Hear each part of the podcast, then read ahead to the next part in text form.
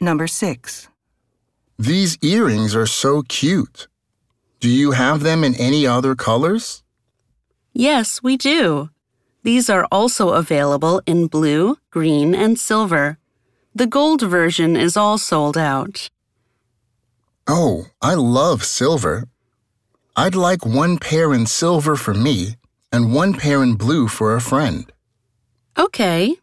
If you're buying them as a gift, we also offer gift wrapping. Question. What is one thing the woman tells the man?